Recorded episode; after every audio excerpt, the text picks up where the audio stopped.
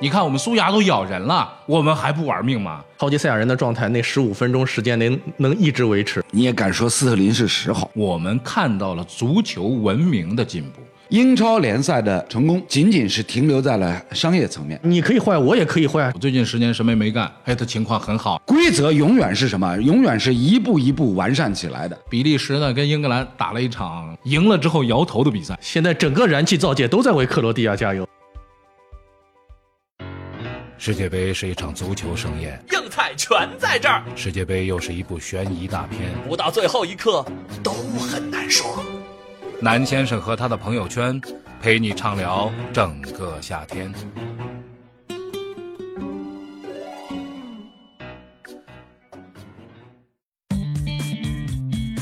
好，今天的很难说又开始了。今天呢，请到两位嘉宾呢，一个是罗一晨，一个是这个哥叔啊，辉哥叔叔，对。啊，辉哥叔叔，这个这个起名字不厚道啊，哎，给自己起个份儿高的是吧？对哎哎哎，我哎，我我其实自己也有一个这样的一个混名啊，嗯，呃，我在我们家叫全知道老爷爷，是吧？可是呢，就没敢拿出来混，为什么呢？怕挨打。那你今天为什么拿出来呢？哎，这个这得有一个辈儿高的，要找一个辈儿更高的。呃，我还以为你你准备把自己改名叫一男大伯呢。大伯是很多人都叫大伯了，老到岁数了啊。昨天看完球之后，今天有点盯不住，为什么呢？两点的球，其实啊，昨天那场啊，我也很期盼说像前面法国队那场的这个连续的啊进攻，然后大家打完之后酣畅淋漓，九十分钟完事儿睡觉，没有啊，人家眼看就要打这个点球大战了，哎，加时赛当中比赛完事儿了，那场比赛两位都看了吧？嗯，看完之后今天早晨应该很晕吧？没有，没什么晕。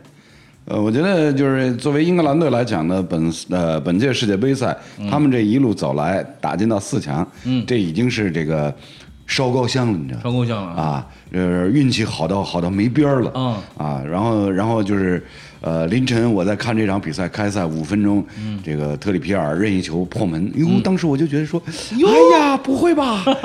事隔五十二年之后，英格兰队要进决赛，哎。然后我就我就开始开始在那儿在那儿在那儿冥思苦想，哎。五十二年前，一九六六年，哎，呃，世界上发生了哪些大事儿？那年有你吗？那年还没我啊，对然后然后我我年龄还没那么大。也没我啊，我们都没经历过。一直到现在为止，这个英格兰，特别是什么呢？就是英超联赛呢，有一点，它确实是比所有的联赛都好看。嗯啊，这个就是外行看热闹，内行看门道，对，都有的看。对，呃，其实最早过来的这个萨利亚，就是这个意甲呃意甲联赛啊，呃，它也很好看，因为基基本上是小世界杯了，集齐了全世界所有的优秀的球员都在那儿，什么马拉多纳呀，什么荷兰三剑客、三的德国三驾马车，这些都在那儿。但是英格兰就是英超联赛好看啊，然后大家寄予希望来看这个英格兰队。但昨天这场比赛看下来呢，你说英格兰丢人吧，并不丢人啊。这场球他们至少在上半场比赛当中打得很好，而下半场比赛呢出现一个转折点。但是呢，我们今天都在聊这转折点，转折到什么程度呢？转折到被人打进一个球之后，仍旧不会踢球，被人压着打。呃，除了体力的问题，其实人家打了两个加时赛，打了两个点球，英格兰打了一个加时赛，说体力不行，这显然没道理，而且年纪要比对方轻很多。那这个转折点到底出现在什么地方？让楼给分析一下。你觉得这个转折点出现在什么时候，或者说哪个事件？嗯，今天今天来了以后啊，就是咱们小编就在跟我一直在问我，就是这场比赛转折点。哎我想来想去，我现在没有再仔细回想这场比赛，如果一定要说转折点的话，大概只有一个瞬间。嗯，就可能就是上半场临结束之前。嗯，呃，是克罗地亚。克罗地亚开任意球吧，嗯，然后曼朱基奇在禁区里面好像是被对方拉倒，嗯，但是呢，嗯，土耳其的主裁判呢当时就没吹，嗯，然后呢直接把上半场给吹掉了。但那那哎个球，你听我说，你听我说，就是在在在主裁判把上半场吹掉以后呢，就是大家退场，英格兰队呢就是哟一溜烟儿就是跑没跑了对。然后呢就剩下这个克罗地亚的大部分的球员呢是围着主裁，就是伴随陪伴主裁一路往这个休息室哎。退去。就是可想而知，这个退场的过程当中，仍然在跟主裁判在在在理论，在在在争辩这个球啊，你说有犯规为什么不判？嗯，呃，我我想来想去，大概只有这一个转折点，就是可想而知，在进入中场休息室以后啊，克罗地亚队。教练团跟球员一个个都义愤填膺的那种、那种模样，嗯啊，但是因为在休息室里面就是没有转播镜头看不到，然后下半场上来以后呢，哎，就给人感觉这个克罗地亚队一下子像像像像醒过来了，嗯，是吧？就是上半场的上半场那个那个比较比较蔫儿的那种感觉呢，一下子全都没了。哎大概我现在回过头来想，大概就只有这一个转折点。哎，这就是一个后进的这个问题啊。那其实，如果你去看刚才说到那个英格兰队就集体跑回去啊，这是他们一个传统。其实英格兰少年队也是这样的。当中场休息 休息的时候啊，他们有一个规定呀，不知道是他们足协还是哪里的规定，就是只要中场哨一响，所有的人必须以跑步的速度回到更衣室。嗯，就是你看成年队英格兰队所有的比赛都是第一个回到更衣室的。我觉得他们会很神奇的争取这时间啊。如果说转折点，其实昨天的比赛特别不像有转折点。嗯，你觉得刚才楼说的转折点其实很勉强啊。那，我我是觉得说，就是在上半场临近结束前的这一个瞬间呢，可能会让让这个克罗地亚的球员啊进入更衣室的时候啊，一个个都是都是满腔的满腔的悲愤啊，然后这样的一种一种化悲痛为力量的这样的一个状态，呃，变成了说下半场出来以后，哎，克罗地亚的这个精神面貌跟上半场完全不一样。就是那种超级赛亚人的状态，那十五分钟时间能能一直维持。呃，我觉得，我觉得是怎么说呢？因为历史上在足球比赛当中啊，就是类似这样的情况是是是比较多见的。呃，比较出名的，你像二零零五年欧冠的决赛，嗯，著名的伊斯坦布尔之夜，嗯，上半场 AC 米兰三比零，嗯，进入中场，回到休息室。AC 米兰那帮球员已经开始庆祝了，啊没错就觉得这比赛无论如何拿下来。嗯，那边几步之遥，利物浦的更衣室里面呢，先是死一般的沉寂，嗯，然后突然间，突然间，哎，从教练组也好，到球员也好，开始大家说啊，还有四十五分钟，我们就不能这样，嗯，不能像上半场那样啊，无论如何，我我们得打出一点我们的这种血性，嗯，所以呢，下半场哎，情况就完全变了，嗯，啊，当然，所谓风云突变呢，也是有有很大的一些偶然因素在里边，比如说像那场三比三伊斯坦布尔之夜，就在于说什么呢？下半场回来以后，利物浦在短时间之内连进两球，是一下子把对面给打懵。了，对，是吧？就这种蒙圈的话，你在你在短时间之内是很难恢复过来的。所谓所谓大大家经常听到一个词儿啊，叫兵败如山倒。对，所以我觉得这场比赛一定要要让我来找转折点的话呢，这是这只是第一个转折点。嗯，然后第二个转折点呢，就是下半场，呃，佩里西奇那个进球，扳平以后啊，那个扳平比分的那个进球呢，当时在那一瞬间，英格兰队后防线多人举手，嗯，举手什么意思呢？是告是提醒裁判他抬脚过高。对，抬脚过高。那、如果那个球裁判吹了抬脚过高，那克罗地亚也无话可说，因为的确他真是 真是抬脚抬到人脑袋上去了。对啊，对。就特里皮尔，特里皮尔是准备鱼跃冲顶的，嗯，然后然后那个佩里西奇呢左脚抬起来，都抬到人脑袋上，嗯，你要是真是要吹成那个抬脚过高的话，也 OK，呃规则上来讲是没有问题的。我觉得这也算是一个危险动作，但是没踢上，就两人之间没有踢上，不像那个时候苏格兰后卫那个被人脑袋上被人闷了那一哎下、啊，那个不一样。这个球呢，其实就是当当时的一刹那，英格兰人举手啊，也没有那种就是很坚决的说他犯规了，没有，而是那种蒙圈的那种，连守门员也是，你们怎么搞的？怎么三个人站在我禁区前沿就？你在禁区里这个球你不给我弄出去，然后被哎人打。我我跟你讲啊，就是英格兰队呢，相对来讲还是比较老实。嗯是。如果说真要跟裁判就这个球是不是抬脚过高、闹到底的话，那就不是英格兰了，嗯，那有可能就是乌乌拉圭了。了。。啊，就是楼的建议是，这个球进球之后，英格兰球员应该围着裁判团团转，哎那你要说这个，三分钟，你要说这个事儿，对，可能后后面就会不一样。如果如果呢，就是老吃老做的球队，嗯，那哎稍微稍微有一点心机的这种球队，比如乌拉圭，很有可能就这个球啊，就围住裁判，闹个两三分钟，哎让这个比赛不能够正常的进行我。认为啊，其实我跟你讲，就是两位这个转折哎，像这样的一种围住裁判员闹，一定程度上是缓解自身压力。对，没错，没错，这个我完全同意。包括就是英格兰人有点太客气，什么呢？斯特斯特林有一个球在禁区里边被绊倒了，但是呢他不愿意倒，他要起来继续控这个球，然后这个球他打了，打了呢你就没办法了，你如果没打你就直接倒了，这个应该就是一个点球。那么这些东西呢，都是年轻的英格兰队，就是气性比较高啊，但姿态呢也比较高。其实如果真的围攻裁判，围攻完之后，球队会留下一个印象什么呢？他们欺负我们，他们欺负我们呢，你的这个内心当中的这个解读呢是什么呢？就是我得欺负回去，我得欺负回去，我要报仇。那报仇呢，你整个的那个球队的状态呢就会不一样。但英格兰人是什么呢？自责。你看，好好的球怎么被我们搞成这个样子了呢？哎，有，嗯哎，我们要好好踢，这个时候很难收拾了，因为那个情绪啊，它是低落的，一个是高亢，所以苏牙苏牙为什么就咬人呢？就这事儿，他其实是通过一种很奇特的方式啊，在释放自己的压力，也释放球队的压力。你看，我们苏牙都咬人了，我们还不玩命吗？啊，就凭就凭你这一句话、啊，这个 地球内半边啊，苏牙不满意了，凭什么我躺下？这时候大老远绕半个地球，过来咬我是吧？凡是有奇怪举动的，都是解压的一种表现。对，那英格兰呢？说实话，就是说一个球呢踢得相对干净，但是其实另一个层面上来说，我说这两场半决赛啊，我们看到了足球文明的进步，不是这个文明足球的进步，是足球文明的进步。什么意思呢？说大家在不脏的情况下，也奔着自己的目标在走。如果你能活到一百岁，你可以看二十五届世界杯。很难说，很难说，很难说，你确定那个进球是你最喜欢的吗？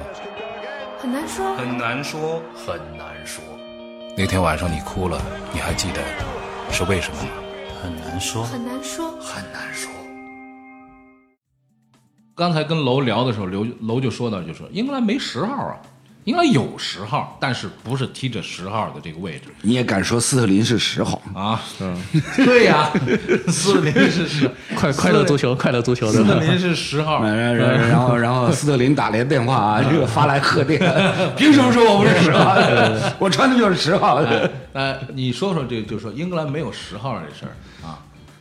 呃，我觉得呢，这支英格兰队的话呢，其实它的整体的人员构架，包括它的这个基本的打法，都是建立在所谓的防守反击的基础上。嗯，呃，这也是这个索斯盖特呃南门主教练在在在挑选队员的时候的一个基本的思路。是。那么，英格兰队呃没有十号呢，这也是由来已久了。呃，我现在能够想得起来的，就是像二十多年前的加斯科因，嗯，然后加斯科因之后呢，就是呃斯科尔斯，斯科尔是吧斯比加加斯科因还差了一点位置还往后靠，位置往后靠，后靠。位置往后靠，就是稍微稍微在场上他们的这个职责分工稍有不同，但是呢，呃，从这个调度全局来讲呢，这两个人应该是有相通的地方。嗯，那么再回过头来呢，你看，其实目前英超各支球队当中，嗯，特别是那些那些豪门级别的这个英超球队，俱乐部队的十号全都是外国人，嗯。曼城、嗯。曼联、嗯。阿森纳、嗯，切尔西。都是。是吧？嗯。甚至像热刺，热刺阵中的十号是丹麦人埃里克森，对。是吧？所以你可想而知，就是这一届的英格兰队，对说说之前那两个，那是哪几个十号？这这啊？阿森纳这边对有希尔曼啊是吧？然后然后曼城嘛是像那个大卫席尔瓦呀，就是丁丁啊，是吧？那哪怕曼联，是吧？类类十号，嗯，就是疑似十号，疑似十号啊，像像像什么马塔呀，是吧？之之前的姆希塔良啊，啊，包括现在的这个三七四啊，是吧？所以英超各家豪门俱乐部球队里面，负责在前场掌控进攻局面的、调度、分配传球的，没有一个是英格兰本土的球员，这是个问题。啊，所以就造成说这一届的英格兰队呢，大量的选用了这个热刺的球员，对，是吧？凯恩，嗯，阿里，嗯，是吧？包括像像后来替补上场的戴尔啊，然后右边路的这个特里皮尔啊，那么大量的都是热刺球员。但是呢，在热刺征战这个俱乐部赛事的时候，他自己的十号并不是英格兰人，是而是一个丹麦人，嗯啊，所以就造成了这支英格兰队呢，就不可能说像其他球队那样控球在脚，是吧？控制局面，然后通过这个高质量的导控传递的配合啊，由后场向前场来推进。对所以就这是他做不到。所以就是球场上有没有像格列斯曼、像这个博格巴这种人，能不能控住局？英格兰队怎么找也没有。所以九十分钟啊，英格兰不换人呐、不换人，那个就是我们也觉得有点奇怪，就是九十分钟，虽然说到加时赛还有一个名额，你有四个名额，但是你这不换人，他也不对啊。后来想了想，换谁啊？哎，人家换换给你看了，把拉什福德换上了。对拉什福德换上没用啊，就是他要想控制局面的那个人，他不是这个人。所以上去之后呢，其实场面上还是依旧很难看。其实可以看到，呃，朋友圈里很多球迷啊都在为英格兰感到惋惜，嗯但实际上完全没有必要感到惋惜。嗯，昨天整个一个比赛基本上是双方牌面实力的一个比较精准的一个展现。就上半场，英格兰靠着自己的那种所谓的青春活力，在那里哗哗哗冲了一一下子，大家会突然以为英格兰是一支强队了。但实际上，你从牌面上去看，呃，至少克罗地亚中场有莫德里奇，而英格兰队中场是完全没有一个控制的，而而且是莫德里奇，还不是一个莫德里奇，是莫德里奇身边的这几位各种奇呃哎各种奇们各位各位奇啊，都能够跟他有这种呼应式的这个配合，并且呢，在自己当前位置上都能暂时拿一下球，而且你拿球很你可以看到，到被扳一场球，被扳进一球之后，你会看到整个英格兰队的进攻体系终于回到了我们熟悉的哎那支记忆当中的英格兰。我们说，今年世界杯看了这么多年，那支熟悉的英格兰终于回来了。那支八十年代的利物浦又回来了。哎，又回来了，我们终于可以呃不一样对对，不一样八十年代利物浦都不一样，完全不一样，完全不一样啊，。从从后场咣当一个四十五度其实，其实话得说回来，就是二十多年英超的这样的一个发展演变，嗯，可以看得出来呢，就是英格兰足球呢也是在很虚心的希望说啊，能够改变一些自己的基因，啊，能够学习一些拉丁足球的呃技战术的这个内容，是吧？呃，把控局面的这样的这样的一种一种方式，但是呢。呃，这个这个学习和改造啊，其难度之大，嗯，是难以，就是远远超出大家的想象，因为这牵涉到什么？从你的青训体系开始，对，都要转变一个思路，嗯，那你可想而知这个难度有多大。你能制造出一个贝克汉姆，这个是英格兰人能做出来的事情。但是你要制造一个像厄齐尔这样的球员，啊像这个莫德里奇这样的球员就难了。对啊，嗯，所以从这个从这个节骨眼儿上来想的话呢，就是那英超联赛的成功，嗯嗯，仅仅是停留在了商业层面。对，也就是英超。昨天我们还在说，啊英超帮助了英格兰进步。今天呢，我们必须要反过来说，你这啪啪英超打脸对。英超毁了英格兰。不不 不你两位跟股评家一样的说法，就是对，没有没有，我是觉得这样说，就这这那对对。他这个股评家这个自我矛盾呢，谁是是是他自己。你股评家，是他自己。你们全家都股评。欢迎收听今天的财经节目。啊，我我们家也没有股评家，因 没有为因为兄弟我是就是从来没有做过股票的。哎呀你就我我连股票账户都没有，哎，我只能这么来说娄一晨。这娄一晨啊你，看就是所以为什么说有钱人有钱人呢？就是呃那天我说个题外话啊，啊那天有一个朋友说了，说最近十年们都干了什么，同学聚会啊什么的。有一最聪明的哥们儿说了，我最近十年什么也没干，哎，他情况很好，你知道吗？这这就是楼就是这样，你知道吗？避免了所有的损失。对，这这呃，咱们刚刚聊什么来着？聊聊到英超，英超，哎，就说一个话题吧，说一个话题，就是说，刚才我们说到了，就是一支冠军球队，哎或者说一支优秀的球队，不未未必说冠军啊，就是优秀的球球队，它应该具备一个什么样的气质？你比如说，我们在任何一个项目当中，历史上你都可以找到很多你用“坏小子”称呼他的这些球员。那么球队气质呢？有的时候你会发现，呃，比如说巴西队，就是一群坏人啊。嗯，今今年的这个巴西队不够坏，坏的不太彻底。对，只有内马尔滚，哎，对，只有这一个就。就坏在局外去了，哎那些是坏在里边。你像那个罗纳尔多被人大罗啊，被人绊倒以后，哎呦，老地上疼啊！哎呦，我怎么那么疼啊？哎呦，你犯规啊！你侵犯我！如果说，但他眼睛一直瞄着罚球的那个球员，突然之间罚球那个球员脚尖一捅，他从地上蹦起来去追那个球去了。这种时候，防守队员往往都不知道。啊，今年我们也看到过类似的这些，但是跟当年大罗马拉多纳打到的那个水平的那种坏，我觉得现在的球员表现的有点，可能受教育程度高了以后啊，就是 本科毕业啊变得太好了。他楼为什么用这个表情看着我？就是就是这个几分钟之前是谁在那儿说这个苏牙？啊，苏牙啊，对啊，苏牙都咬人了，你还能说这个？我今年没咬吗？不是，对，但是但是他是是他八年前咬过没？八年前咬过，是不是啊？所以就是八年前这个这个以苏牙咬人为为代表、为标志的这种坏，嗯，难道不是达到了人神共愤的程度吗对？对对，是达到人神共愤。但是今年啊，乌拉圭能够晋级到后来后来这比赛，你记不得那个任意球？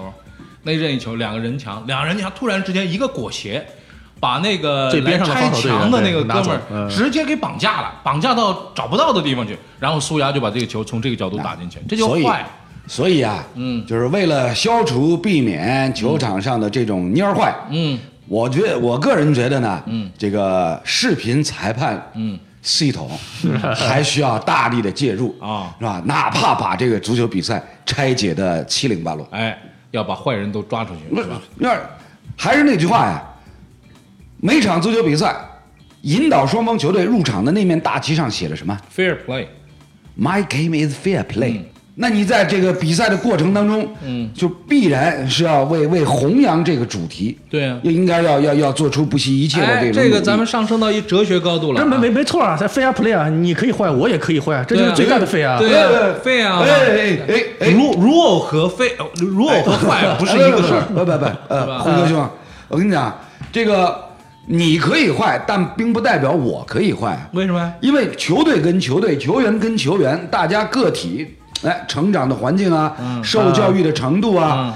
自我约束啊、自我修养啊，各方面，一定是上下上下不一般的吧？哎其实啊不一样齐的吧？其实楼呢有很多球队在球场上那种自我约束、自我控制的能力，会让你看得蛮感动的，是是是是吧？所以你要求说不是咬人，不是这坏，不是红牌坏啊。你要求 你要求说你可以坏，我也可以坏，那到最后是什么？一定是打起来。哎，不不不不不，你你你你听明白了啊？我说的这坏不是说，我也觉得上一场法国跟比利时踢得很干净嘛，嗯，那场球我很高兴啊。但坏不是这个坏，坏是什么？比如说快发任意球，这个又牵扯到我们我们之前一直在弘扬的一个主题，要修改规则。修改规则啊！现如今 不允许你说，你看现如今在足球场上，越来越多大家会看到裁判员告诉攻防双方的球员。你要发这个球，你必须要听我的听哨是不是这样？对，他为什么会有这样一个一个一个一个动作的强化，而且不断的强化，几乎是每一位裁判在每一场比赛当中，都会做这样一个动作。现在角球就是为了什么？就是为了防止你们蔫儿坏。嗯，我告诉你说一个蔫儿坏的一个事情啊，这个事情我告诉大家，足球场上球员会坏到什么程度？刘越告诉我的真事儿，说一个任意球，在一个非常危险的位置上的一个任意球，对方的防守队员如临大敌，但是这个时候守门员在排人墙，人墙还在有一个人墙还背对着，在指挥着人墙的移动，其他的人呢还在退，还在找位置，还在什么？然后这个时候呢，裁判员非常大声地走到这个罚球的队员面前，问了一个问题：你要哨吗？你要不要哨？就是这个球你要吹哨罚还是直接罚？这个球员做了一个什么反应？大家知道吗？什么叫真正的坏？他用力的点了点头，嘴里说，轻声的对裁判说不要。也就是说，全场的人看到了一个裁判问这个球员要不要哨，球员点了点头。那么全世界都知道这个人是要哨的，但是他嘴里轻轻的对裁判说不要。你要知道这件事情是反人类的，因为我们的意识形态、我们的这个思维方式是禁止自己思考和做出来的动作是相反的，这需要大脑的严格的控制自己，在做点头的时候说不要，这个是很难的，只有印度人能做到。说他，因为他们对印度人是这样的，表示表示表示 OK 的时候，他们会摇摇头，对吧？他们会摇摇头。天生训练这个哎是，印度人民发来贺电，对。呃，也许这个人他家里印度那。么这个 球后来发生的事情是没有任何征兆的情况下，这个人就起脚射门了，没有任何人有反应，这个球就打进了，连守门员也不知道发生了。对啊，所以啊，然后防守队员围攻裁判，说为什么不吹哨？裁判说他说他告诉我不要哨。对啊，所以啊，我跟你讲，就是为了消除场上的这种那这种投机取巧的这样的一些一些一些小的得利的方式啊，规则当中必须要写明，嗯，定位球必须要上，必须等啊哨。必须要等待裁判鸣哨之后才能够发出，嗯，你知道吧？这个就是规则，永远是什么？永远是一步一步完善起来的，是你知道吧？否则的话呢，太多太多的这个灰色地带、灰色区域啊，会酿成无数的纠纷。嗯，如果我没记错，以前是这样，后来有快发任意球政策，我跟你讲，快发任意球这个这个这个东东，其实怎么说呢？一定程度上就是在于规则里面相对比较模糊的，没有写明说一定要等裁判吹哨以后才能处罚。啊，你知道吧？所以这一点上，呃，你说到这一点的话，我我突然想起，就是咱们咱们十多年前都曾经看过的一个广告，嗯，是某某可乐的一个广告，然后请的请的这个代言呢是罗贝罗卡洛斯，啊，球场上他准备要要要要要发任意球，然后对面呢日本日本队，日本队，人墙排好了，嗯然后呢。罗贝托卡洛斯坏笑，一脸坏笑，就是突然想起来，鞠躬哎对，日本人不是喜欢鞠躬嘛？然后，然后他朝着对方人墙先鞠了一躬，然后那边呢出于礼貌也也还一一躬排人，一排人一块儿，然后他趁趁着对方鞠躬的时候，他一脚射门就进。对，那这就是这就是所谓的蔫儿坏呀。对啊，那你可以，但这不是足球的一部分吗？这种你不认为这这是这种很锋利的事情但是啊对吧对啊，我我同意啊，这是足球，这是过去足球的一部分。嗯，但是为了弘扬所谓的公平竞赛的这样的一个一个一个主题、一个主旨，嗯，那就是什么？需要说国际足联在规则方面，哎，能够写的更加的清晰、明白，能够对这个球场双方，嗯，有更强的约束力才行。世界杯是一场足球盛宴，硬菜全在这儿，世界杯又是一部悬疑大片。不到最后一刻都很难说。南先生和他的朋友圈，陪你畅聊整个夏天。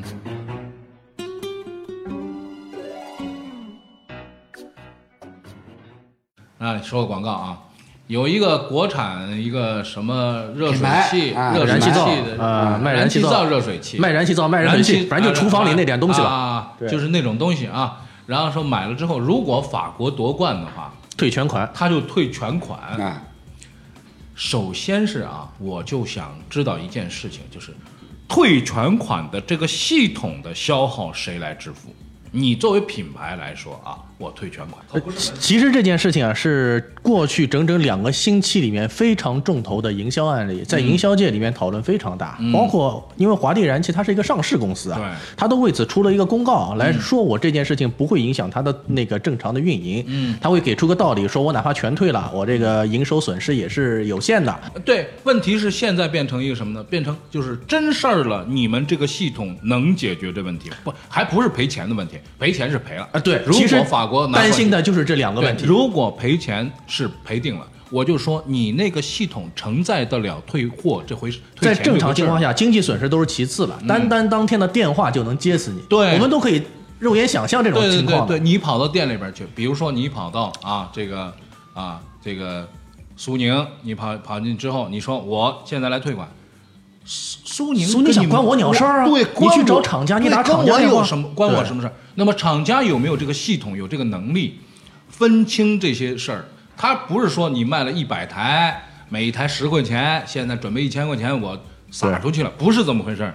你得撒对人，你不能让人还还有骗子呢来骗，是不是？有很多的很多这个系统。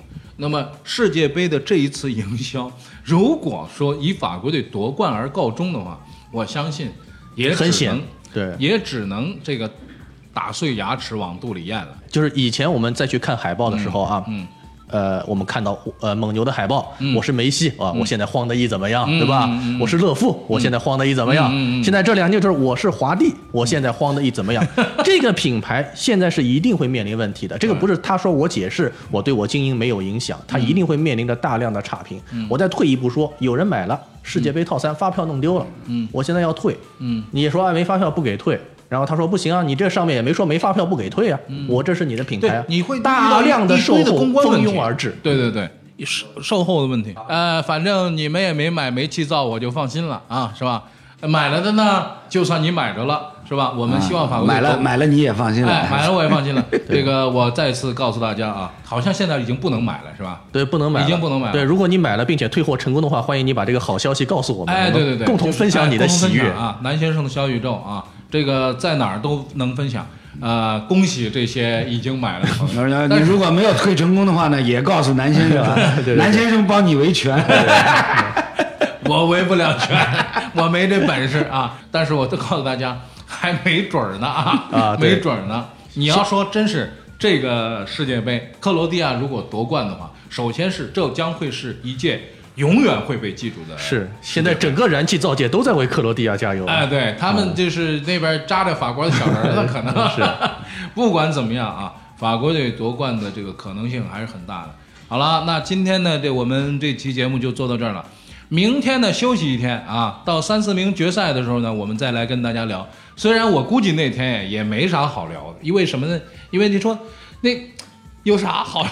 哎呀，停播吧，放放音乐什么挺好的呀。不对，对对对，啊，继续聊规则对啊，继续累，继续，继续继续替补怎么对啊，这是多好，哎这好啊，这没有世界杯我们根本聊不起来。对对。都忘了哈利凯恩要去争射手王的。楼的一些政治抱负在这里有很大很大的一个提升 啊。哎哎好了，今天非常这个高兴啊，在一块儿聊了一期节目。这个楼又把自己的很多这个公正的那种那种劲头，直男的那种公正的劲头，哎，要了命啊！啊！嗯，这个哥叔也真终于了解到楼其实是这样的嘛。我告诉你，楼跟龅牙叔啊，不是龅牙叔，苏牙最大的区别就是它会咬人，楼不会。楼要会咬人的话，哪还能？我觉得应该重新开一档节目专门给楼，对，不然有点浪费这政治抱负。呃，那就这样，呃这样开一档节目呢，就是我也申请上替补。好了，今天的节目就是这样了，感谢大家的收听。我们休息天之后，我们后天再见。再见。如果你能活到一百岁，你可以看二十五届世界杯。很难说，很难说，很难说，你确定那个进球是你最喜欢的吗？很难说，很难说，很难说，那天晚上你哭了，你还记得是为什么吗？很难说，很难说，很难说。